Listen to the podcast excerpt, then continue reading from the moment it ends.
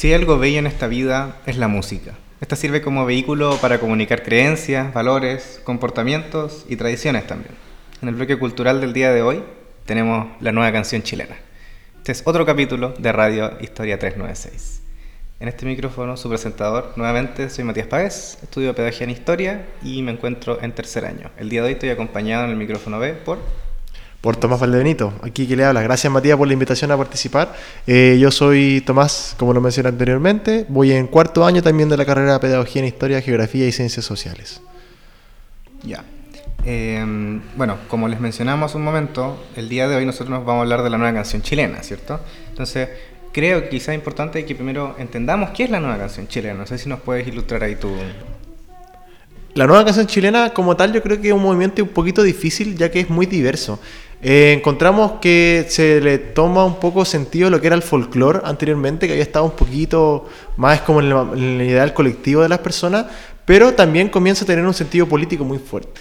Eh, es un movimiento de música muy masiva, pero no por eso carente de letra y de interpretaciones bien bonitas. Eh, más que nada, la nueva canción chilena yo creo que la podríamos definir como un movimiento masivo, como te dije anteriormente, de conciencia social de poder entender también nuestro pasado musical, comprenderlo, eh, traerlo, reinterpretarlo, grabarlo sobre todo, y además crear nuevas composiciones que estén de la mano con lo que le acomplejaba al Chile de, los años 70, 60, donde inicia este movimiento, y se valora, se revaloriza el folclore por un lado, y además se toman eh, nuevas problemáticas que se llevan a las canciones y que terminan siendo himnos que después perduran hasta el día de hoy. Efectivamente, de hecho me gustaría recalcar el tema de que uno de los elementos muy importantes de la nueva canción chilena es el hecho de que reivindica y tiene eh, temáticas sociales, de lucha, quizá de reivindicación social, porque la nueva canción chilena es contemporánea al neofolclore que es bastante parecido y se puede confundir, pero que no necesariamente abarca esas temáticas de, lucha social, sino que básicamente reivindicaba el folclore existente y un poco olvidado dentro de la, Claro, o sea, territorio nacional. Yo creo que también podemos ir dividir un poco porque tenemos, no sé, podemos decir y ya por un lado y por otro lado los guasos quincheros que también reivindican el folclore, que también toman canciones antiguas, crean canciones nuevas, pero sin el contenido social y sin la crítica social que tanto se ve en la nueva canción chilena. Sí, tienes toda la razón. Bueno, eh, como lo que nos convoca el día de hoy la nueva canción chilena, decidimos como tener un poco de estructura. Así que no sé si te parece que partamos por nuestro primer personaje, que vendría a ser Violeta Parra. La viola. Exactamente. Eh, alguna vez escuché una entrevista de Nano Stern hablando de que Violeta Parra en realidad era como el tronco de la nueva canción chilena. Porque si bien no se puede hablar particularmente de que ella la inició, porque ella lo que hace es una recolección, estos viajes que hace por el territorio chileno, de recolección de canciones y reviviendo ritmos antiguos, ella sí es la que toma esas raíces y las une con todo lo que se da después dentro de la nueva canción chilena. Entonces, la Violeta que viene del clan Parra es una parte fundamental dentro de todo este fenómeno que es la nueva canción chilena. Claro, yo creo que no se puede hablar de canción de la nueva canción chilena sin nombrar a la Violeta Parra. Mm. Eh, tiene un valor súper grande, de hecho inconmensurable, yo podría decir, respecto a todas las recolecciones musicales que ella hace eh, en su época como de investigación folclórica.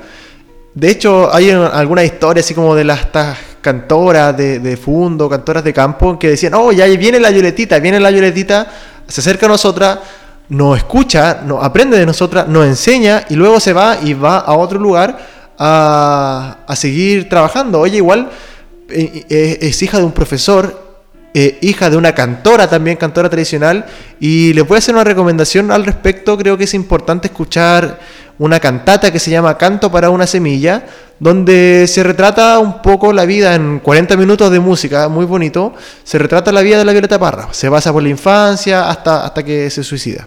Entonces, eh, es importante mantener también a la Violeta Parra como alguien que no solo es una cantora, sino que es una investigadora del folclore, que trabaja el folclore, lo estudia, lo graba y lo deja para las nuevas generaciones. Y un artista en general, porque también sabremos bien si es que a pesar de que este programa está relacionado particularmente con la música, la Violeta tiene muchos otros trabajos, muchos otros trabajos. Claro. incluso desde el ámbito radial, cuando sí. le la radio de Margot Loyola hablando de folclore. Eh, antes, bueno, supongo que esa es tu canción favorita de Violeta Parra, ¿o no? ¿Cuál? la que mencionaste? Eh, no, no, es una cantata, es una cantata que crea un grupo después, eh, no recuerdo el nombre ahora, es una cantata y ella, por ejemplo, parte en, haciendo la vida completa de Violeta Parra, parten con la infancia, ¿cachai? Dice, no sé, eh, yo nací pati perro, aprendo a bailar la cueca, eh, descuero rana cuchillo, o sea, empieza a contar desde que era muy pequeña hasta que se suicida. Yo creo que la canción favorita de Violeta Parra para mí puede ser El Ring del Angelito.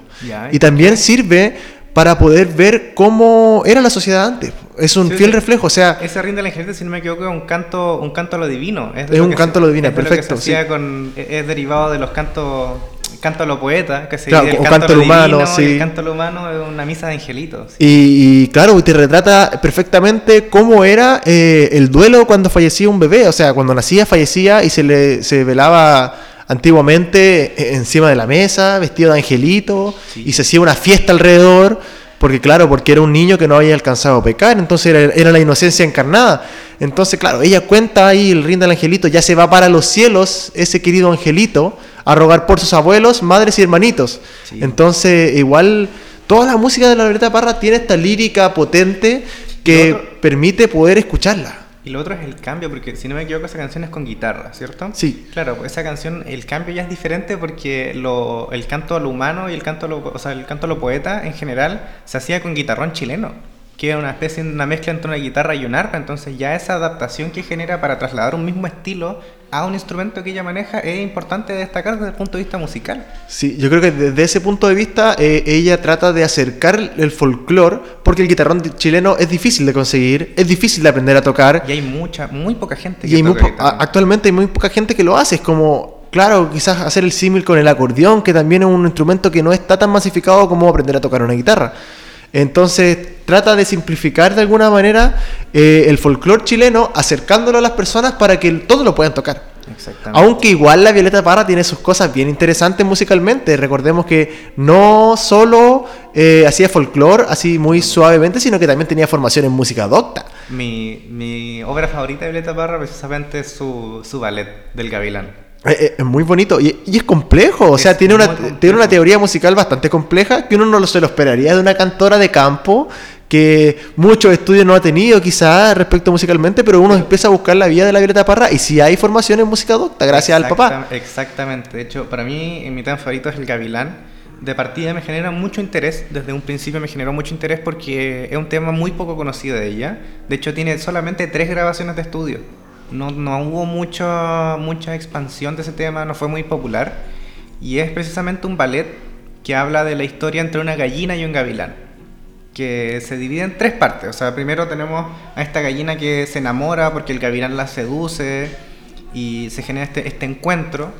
Eh, una segunda instancia donde una gallina más vieja intenta convencerla de las malas intenciones del gavilán y de, y de cómo no es buen partido para ella. Y una tercera instancia donde la gallina porfiada, joven, se entrega al amor y claramente sale trasquilada, o sea, no sale para atrás con ese tema. Y de hecho es muy interesante eso, porque esta obra la, la, la concibió y la escribió mucho antes de conocer a su último amor. Y hay una teoría que plantea Como Gastón una, una, crónica de la muerte anunciada, quizás. Exacto, Gastón Sublet plantea esa teoría, de que esta obra presenta casi como una teorización de lo que le pasaría más adelante con, con Gilbert. Entonces, en ese, caso, en ese sentido, me parece una obra muy interesante y muy buena de destacar, porque como decís tú, eh, la Violeta, a pesar de ser, una folclorista y de relacionar todas estas teorías, se adentra en teoría musical y se adentra en, en estilos de música totalmente diferentes y que llegan muy profundos. Son obras muy profundas. De hecho, la Violeta Parra tiene algo súper interesante en el sentido de la calidad de la música y cómo compone ella la música. Eh, cuando su papá se fue al exilio, le trae un CD, o sea, no un CD, un cassette o una grabación de Stravinsky. Stravinsky tiene eh, los compases, uno siempre está acostumbrado quizás a escuchar música en cuatro cuartos, pero Stravinsky se anda por todos los tiempos, da 1, 2, 3, 4, 1, 2, 1, 2, 3, 4. Entonces cuesta eh, entenderlo de buena y de primera. Y la Violeta Parra de repente uno dice, oye, está como muy descuadrada la música de ella. Y no, ¿cachai? Es que tiene esta influencia de Stravinsky que viene desde el extranjero. Exacto. Y eso se mezcla también con los ritmos cortados del campo chileno. Sí. Porque son ritmos que, si bien para nosotros pueden parecer normales, son ritmos que en el extranjero no se dan.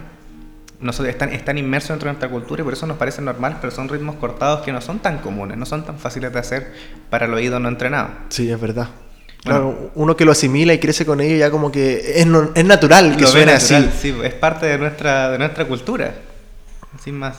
Bueno, también creo que es muy importante destacar dentro de la obra de la Violeta eh, una figura importante, que, aparte de su padre, que es su hermano Nicanor, su hermano mayor, que le dio asilo durante su estadía en Santiago y que en cierta forma la, la fomentó y le, y le ayudó a que ella partiera su carrera musical en sus inicios. Entonces, claramente Nicanor es una figura súper importante también dentro de la vida de, de Violeta Parra. Sí, yo creo que, bueno, todos los Parras son importantes. Todos, los Parras. O sea, el clan Parra es el clan Parra por algo. O sea, tenemos a Ángel Parra padre, Ángel Parra hijo. O sea, Isabel Parra. Isabel Parra. Grande. Entonces, eh, no, no, no es posible separar, yo creo, a, los, a la familia Parra. Eh, sin duda es un baluarte de, en la historia de Chile es algo muy importante que tenemos que aprender a apreciar. O sea, hace cuántos, cuatro años quizás, falleció Ángel Parra Padre. Eh, yo tuve la, la, fortuna de poder verlo, de incluso de conversar con él, y una persona súper sencilla, o sea, sin dejar de lado todos los galardones que tenían, toda la fama que tenían por ser parra, siguieron siendo personas de campo, o sea, Eran gente sencilla. Si de hecho, por ejemplo, una de las cosas que cuenta Isabel Parra era que en realidad la Violeta eh, si bien en algún momento monetizó su arte, no era más que para sobrevivir, porque por ejemplo las arpilleras las regalaba. En, el fondo era, era gente, era un clan que se dedicaba al arte por el gusto del arte, no necesariamente por buscar una, un lucro o una monetización del arte. Eran gente entregada. Claro, ahora igual podemos pensar, eh, era su trabajo, ella debería haber cobrado por eso, o sea, es justo, pero tampoco eh, romantizar el hecho de que solamente haya regalado todo porque era por amor al arte.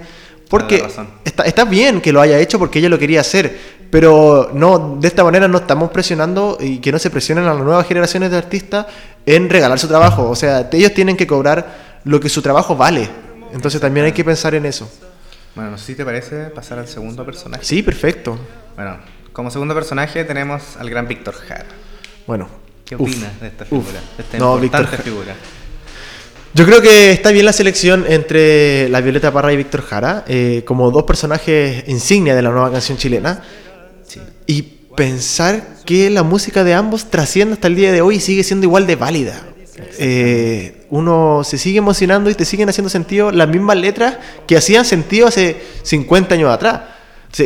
ahí uno empieza a pensar, ¿qué es lo que sucede en el Chile actualmente para que las mismas canciones que representaban problemas sociales eh, se vuelvan a ver ahora y la gente las pueda tomar y seguir haciendo eh, parte de ella. Sí, yo creo que eh, igual importante, parte de la importancia de, de, Víctor Jara es su fuerte temática en cuanto a la reivindicación social, a la lucha y al momento político en el que él se encuentra inmerso. Porque si bien recordamos, prácticamente Víctor le hace la campaña Allende con el movimiento de No hay revolución sin canción. Sí, pues es verdad. Eh, eh, con las giras que hace en el fondo, Víctor Jara se comprende, se, se, eh, se, convierte en un baluarte en el fondo de esta lucha social que se está acompañando por los proyectos de la Unidad Popular. Sí, o sea, es imposible yo creo no recordar los tiempos del estallido social y que una de las primeras canciones que salió y que fue transversal fue el derecho de vivir en paz. Ahora, podemos tener diferencias respecto a si la adaptación que le hacen los artistas chilenos es buena o es mala. A mí no me parece, no, no es de mi gusto no la encuentro algo bonito, quizás. Eh, pero igual es importante ver que se juntan a revalorizar las canciones, eh, a poder participar de nuevo y decir, oye, esta canción eh, tiene algo. Tiene algo. Después de cuántos años todavía sigue haciendo sentido. Claro, tiene, esa canción debe tener hasta el día de hoy 55, 60 años y sigue siendo válida. Todavía es aplicable a la realidad nacional, que es lo más chocante e importante incluso. Claro, quizás es como parte de lo más bonito, pero lo más triste al mismo tiempo. También, sí, depende de cómo se le mire. Pero bueno, destacando también otra de las cosas de Víctor Jara, tenemos que entre el 59 y el 61 estudia actuación y dirección en la Escuela de Teatro de la Universidad de Chile. Eh, después, durante toda la década del 60, se consolida como uno de los mejores directores de la escena chilena, obteniendo numerosos premios y reconocimientos del público y de la crítica especializada. Así también fue uno de los directores teatrales más importantes de su tiempo. Aparte de su labor en la música, eh, que construye, o sea, eh, en la música popular la construyó desde su participación en el grupo Cuncumen, con el que trabaja entre el 57 y el 62. No sé si nos puede ilustrar un poquito de ese... No, respecto a Cuncumen, la verdad, eh, no, no tengo mucho conocimiento. bueno, yo sé que una localidad en la zona centro de, San, de, de, del, entre, está entre Santo Domingo y San Antonio, pero más que nada no, no te podría decir. Ya, bueno. Otro dato. Entonces ahí que fue director artístico del conjunto Quilapayún entre el 66 y el 69. Sí, yo creo que de esa manera igual él pudo permear eh, también muchas cosas de lo que musicalmente que él quería hacer, las permeó hacia Quilapayún. Exactamente, de hecho, eh, y también esos trabajos se vinculan con trabajos con Inti Gimani, eh, también fue un número, un número bien reconocido y bien estable en la Peña de los Parras y también llegó a trabajar con la hija de Violeta. Tuvo trabajo, tiene un cover muy bueno, o sea, no un cover, una reinterpretación muy buena de, de Manifiesto con Isabel Parra. Mm, nunca la había escuchado, la voy a buscar. Es, es muy buena para que el público la escuche, es interesante. Entonces, claro, eh, debido a esto nos damos cuenta de que a pesar de toda esta carrera y su importancia, también nuevamente era un músico humilde que se, también se relaciona mucho con la escena con la escena nacional y la escena local.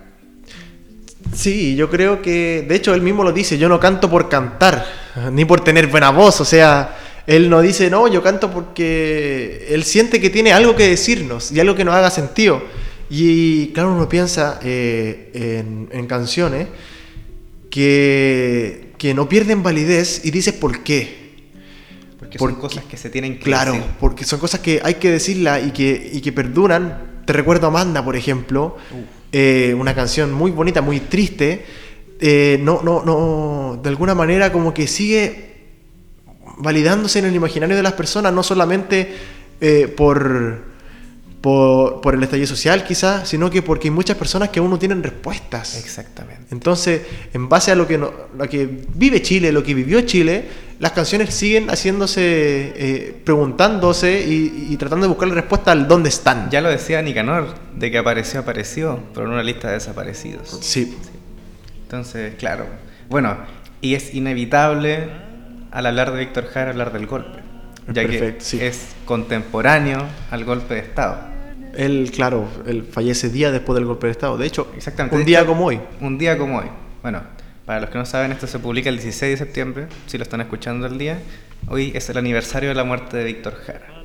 Exacto. Lo mataron de, ¿cuántos fueron? 44, balazos. 44 balazos en el pecho. Así que. Bueno, después, después, de, después de torturarlo. Después, de, que, torturarlo. Después de quebrarle los dedos, hacerlo tocar la guitarra, eh, con los dedos quebrados, lo acribillaron.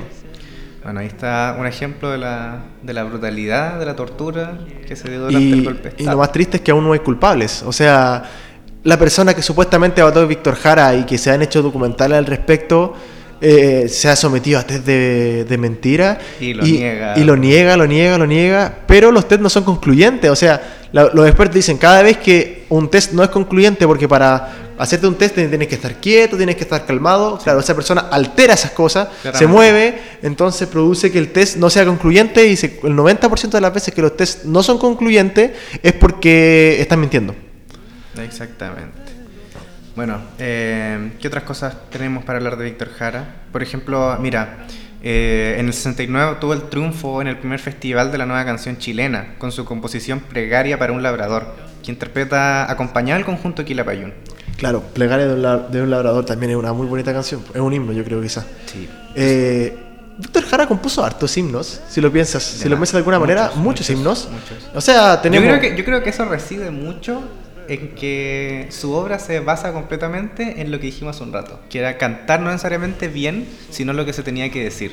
Entonces, muchas de las letras de Víctor Jara, si no es por decir todas, llegan, llegan al corazón de los chilenos. El Arado, por ejemplo. Amanda, como lo dijiste tú. Sí. Eh, Luchín, por ejemplo. que al final uno puede hacer un análisis histórico respecto a las canciones, a las letras de las canciones, porque refleja la cultura, refleja la sociedad, refleja el Chile en el que él vivía. Exactamente. Eh, cuando dice frágil como un volantín, es porque es un niñito pequeño.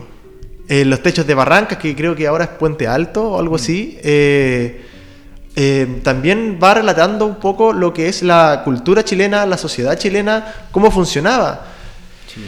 Eh, el arado, claro, eh, pero también tiene otras canciones un poco más simpáticas, por ejemplo, el Casi Casi. Sí. ¿Cachai? Que son como un poco canciones más bailables, que seguramente tuvieron que estar eh, en, la, en, la, en la fonda de los Parras, eh, que eran un poquito más bailables, o el... Bueno, diferentes canciones que no eran tan lentas como la mayoría de las canciones que tenían una lírica fuerte, más protestaria, más contestataria, pero eh, también tenían esa como esa carga, esa, carga del folclore chileno, exacto. Esos ritmos. Sí.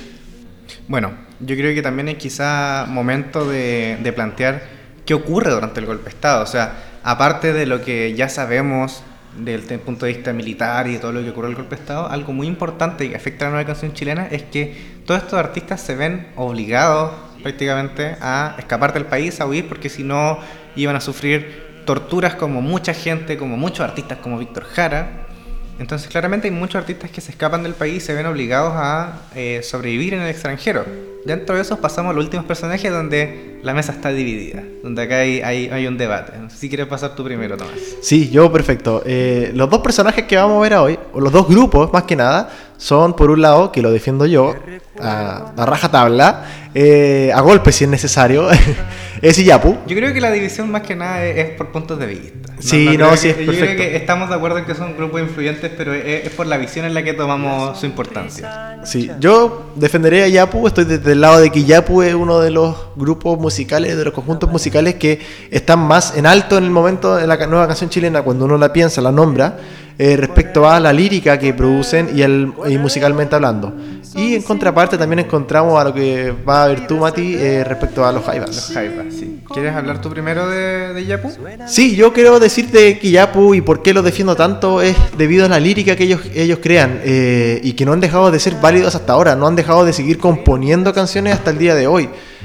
recordar quizá una de las canciones más fuertes que han escrito últimamente y que tiene que ver una canción respecto al caso de Matías Catrillanca y que toman incluso una grabación desde el momento en que van escapando eh, personas mapuches, van escapando de la represión policial y se llama Nuestro Mensaje. Y parte con este con el sonido de la, de la, trutuca tan fuerte que como que aleona a la gente, aleona, la levanta y provoca tantos sentimientos, pero también no podemos dejar de pensar en en canciones como Tres versos para una historia, que, dice aquí vivía un hombre ayer, hoy vive solo su hijo Manuel. ¿Cachai? Entonces te, muestra, te, te, comenta, te explica que hay gente que no volvió. Exactamente. comenta y dice ahí, yace, eh, sobre la cama yace un clavel. Eh, y el niño crece soñando, crece pensando en que algún momento va a volver su papá porque la mamá le dice que se fue de viaje. Pero entonces no es un viaje así como de paseo, o sea, fue un viaje, sin, retorno. Entonces es un poquito fuerte pensar de esa manera. Eh, las letras que tiene Yapu, yo aquí estoy mirando ahora en el teléfono, eh, no hablar, para qué hablar de los covers que tiene de Víctor Heredia, como es Sobreviviendo, o como lo puede ser esa canción, esa Alelí, eh, pero también las canciones que son propias como Vuelvo. Vuelvo es un himno al respecto cuando vuelve Chile a la democracia y llegan todos estos artistas, todas estas personas que tuvieron que irse obligadamente al exilio, vuelven a Chile y dicen, vuelvo a casa, vuelvo compañera, o sea, vuelvo contento. Vuelvo, saludo a mi desierto. Y himnos también, como lo que hablábamos con, sobre Víctor, son himnos. Son himnos que traspasan las generaciones. Eh, y de esta manera quizá yo plantearía, y quizá ahora me voy un poquito de lo que había dicho anteriormente, eh, en Kiyapu también tiene de la mano un poco lo que es Sol y Lluvia, Inti que es un sonido como similar, que lo podemos separar un poco de lo que hace eh, los Jaivas.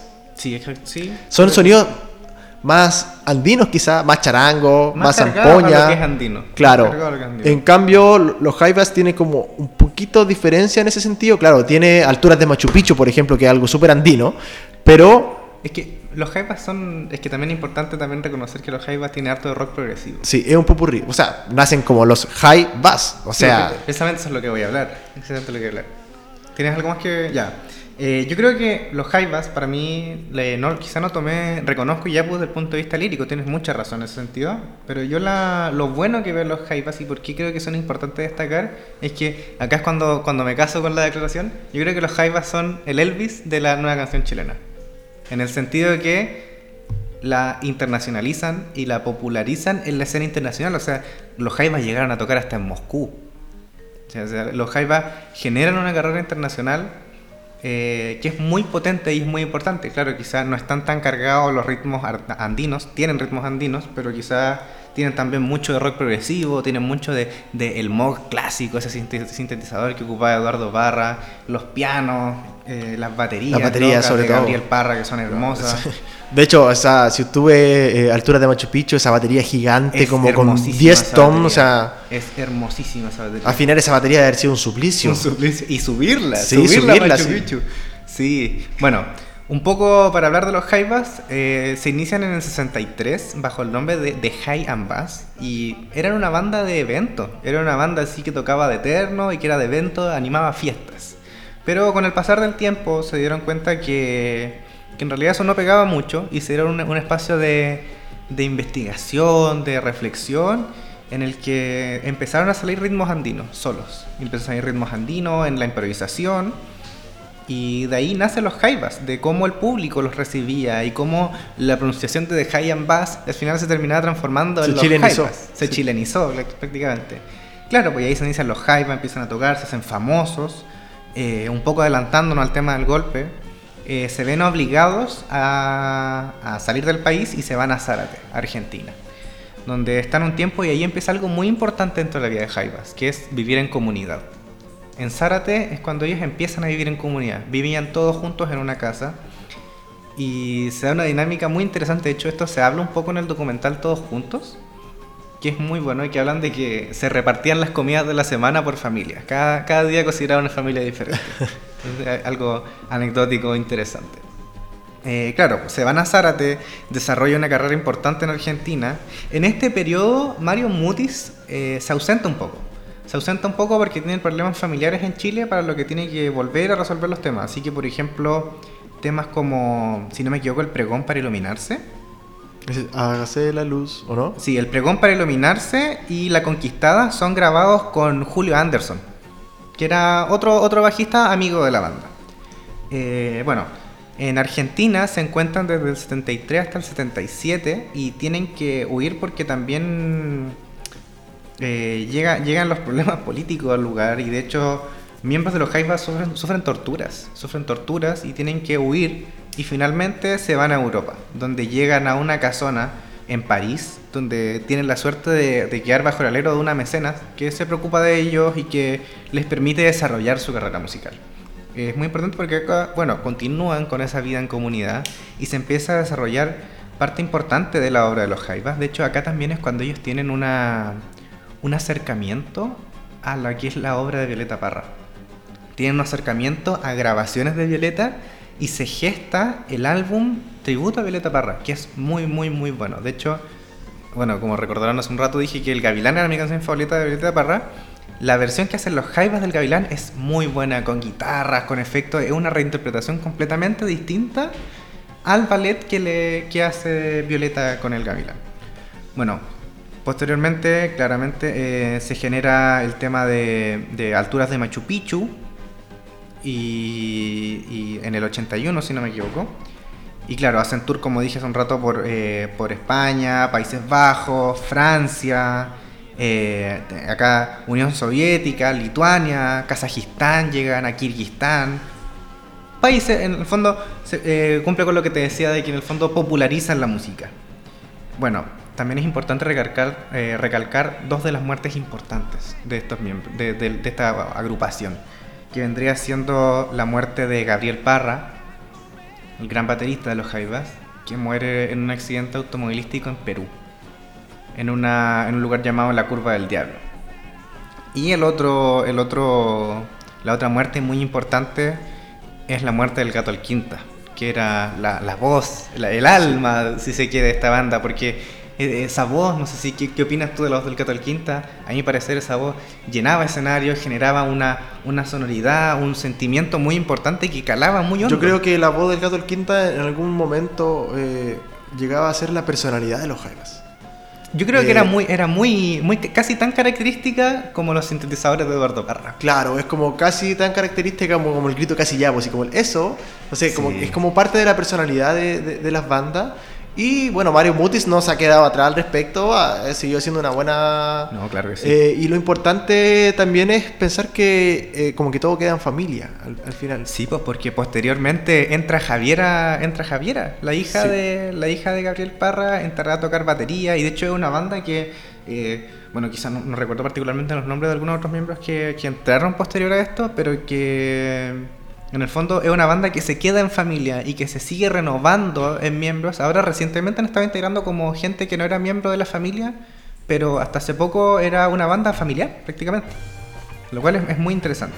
No sé si tienes alguna obra, alguna canción favorita que destacar de, los Jaivas. Con respecto a los Jaivas, bueno, yo tengo una anécdota. Yo tuve la, la fortuna de ver a los Jaivas en vivo cuando yo trabajaba sacando fotos, entonces estaba acreditado sacando fotos eh, abajo del escenario. De periodista. De periodista, perfecto. y de fotoperiodista, no es lo mismo.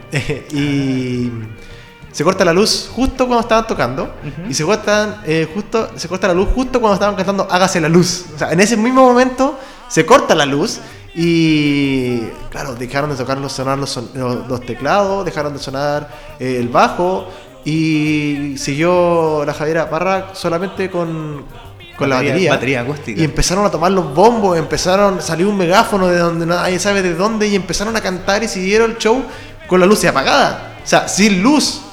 Y también es como un, momento bonito. En, el mismo concierto también eh, recuerdo haber eh, estado, estaban tocando Mira Niñita y eh, poco a poco los instrumentos empiezan a callarse y empieza una una grabación, una grabación con un video del gato al quinta cantando Mira Niñita.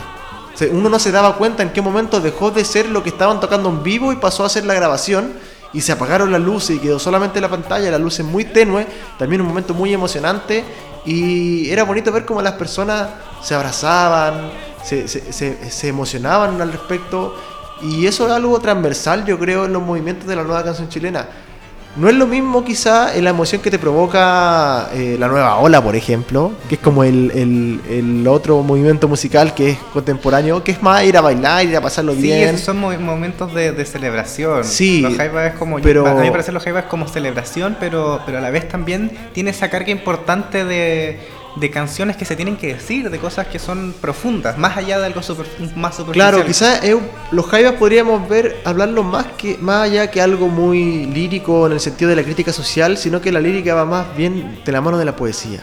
Y quizás yo creo que ahí está tu encanto con los Jaivas. De hecho, de hecho la reinterpretación que hacen de algunos poemas de Neruda está muy, está muy potente la poesía dentro de, la, de los temas de los Jaivas. Pero eh, como personaje dentro de la nueva canción chilena, yo creo que pasaría en un poquito a segundo plano respecto a lo que venimos viviendo después. Ya, sí. Porque para el estallido social las canciones de los Jaiba sonaron. O sea, no tanto. No tanto. No tanto quizá como, como, como otro exponente. Sí, no, se, no son parte quizás de este cancionero de protesta que no ha variado mucho desde que se empezó a gestar en los 60, 70 hasta la actualidad. Exacto. Eh, ¿Qué empezó a sonar al tiro? Eh, un largo tour. Eh, adiós general. Adiós Sebastián en ese momento, que se, cambió y, se cambió, fue un, cambio que nadie sabe quién lo hizo. y ahí también se retoman como el derecho de vivir en paz, que hay un video que igual es fuerte, que sale una persona tocándolo en el saxo, mientras, mientras están disparando y sale el guanaco y y está sonando esa canción y es como que es emocionante. O sea, uno, si no te toca una fibra es porque eres muy. muy un insensible. Sí, un insensible. insensible. Entonces empiezan a salir estas canciones nuevamente, se revalorizan, se empiezan a escuchar nuevamente. Eh, Itigimani, Kila Payum, eh, Iyapu, eh, ¿quién más puede ser? Eh, Sol y Lluvia. Sol y Lluvia.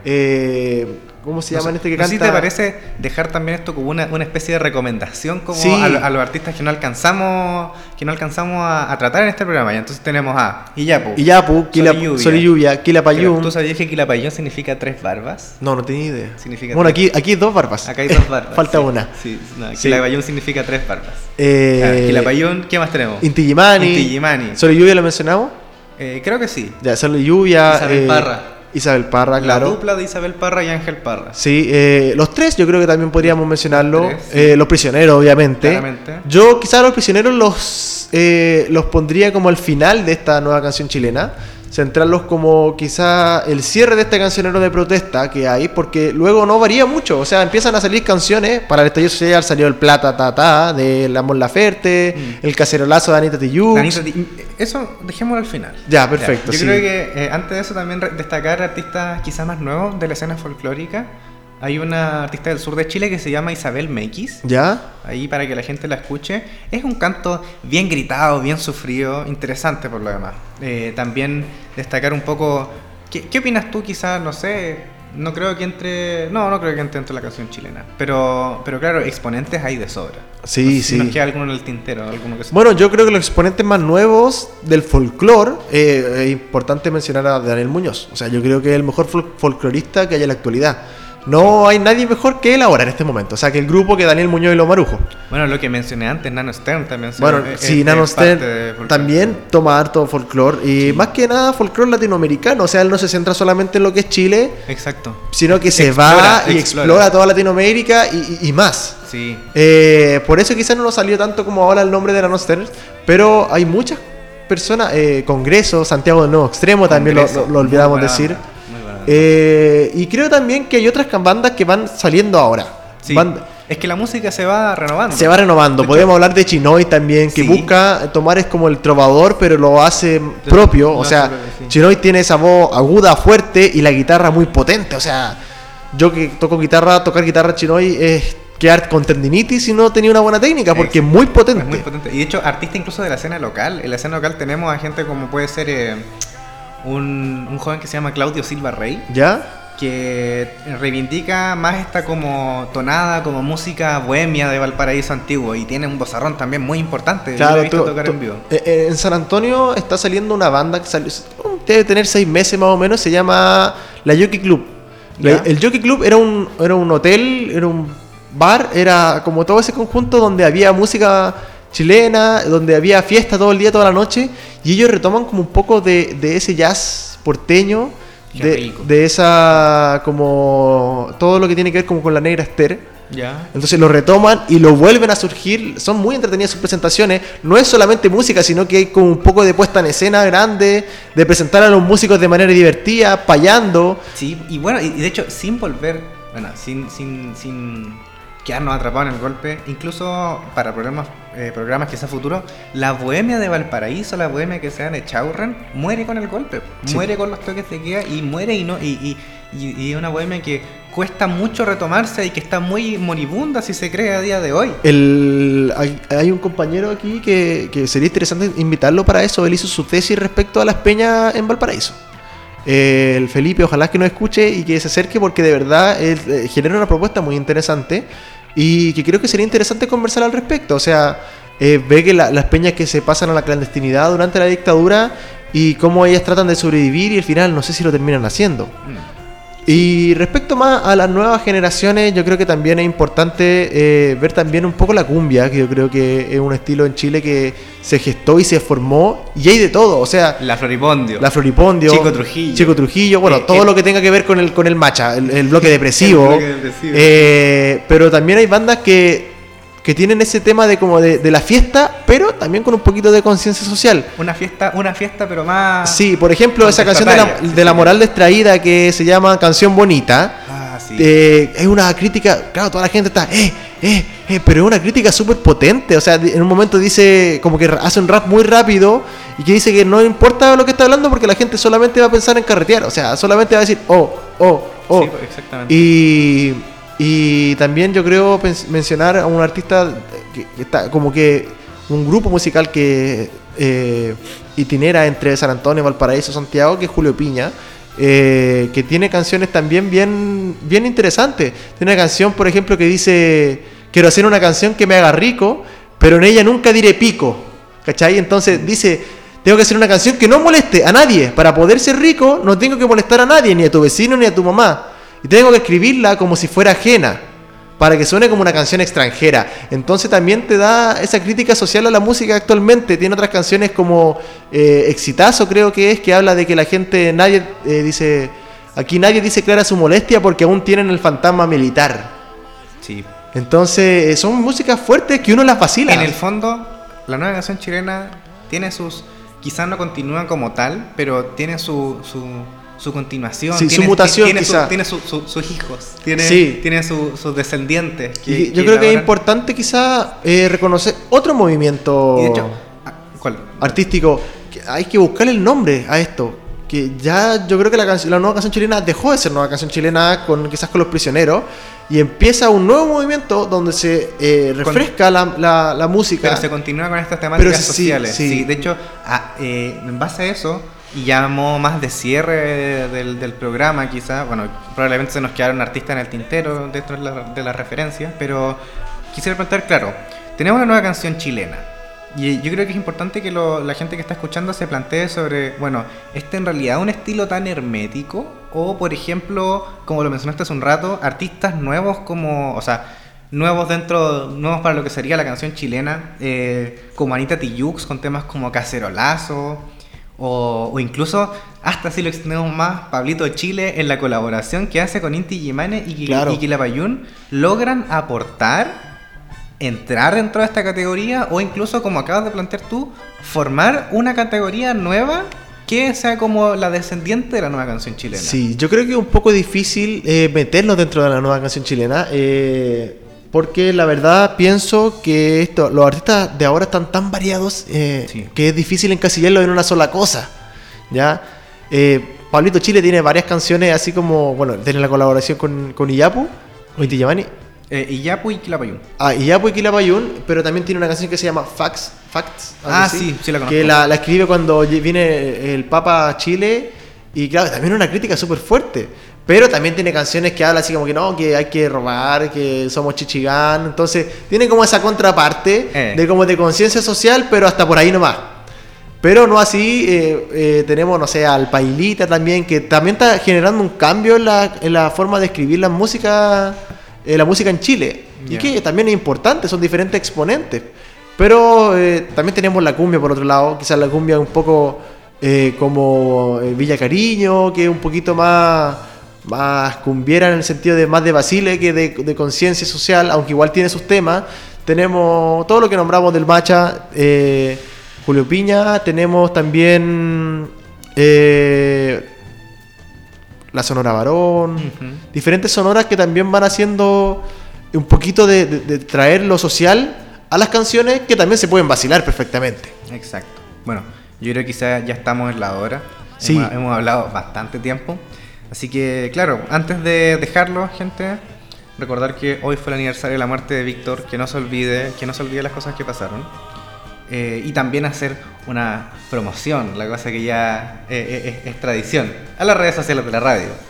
Principalmente el Instagram, radio-396, donde Sí. pueden informarse y pueden encontrar eh, los links para las diferentes redes sociales que tenemos. Recuerden que nuestro podcast se sube en Spotify, va a ser subido a YouTube, a Apple Music, si no me equivoco.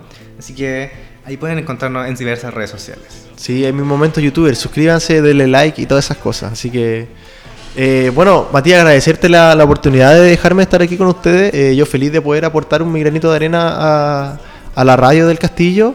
Es una bonita instancia y que no se pierda. Las cosas buenas hay que perpetuarlas y qué bueno que esto quede subido en plataformas digitales.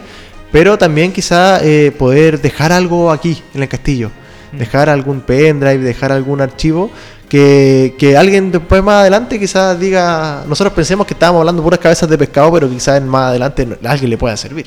Exactamente. Bueno, muchas gracias también por asistir acá y por responder al llamado.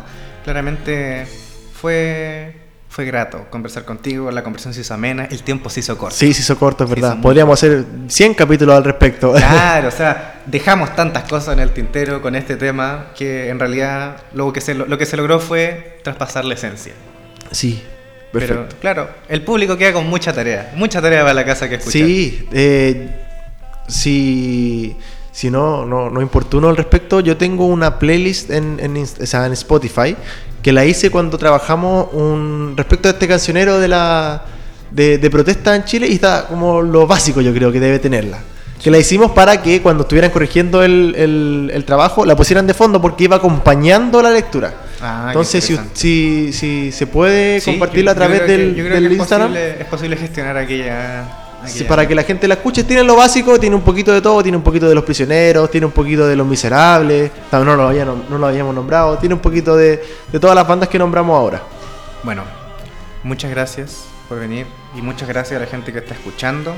Acabamos por terminado el capítulo de Radio 396, la nueva canción chilena, bloque cultural.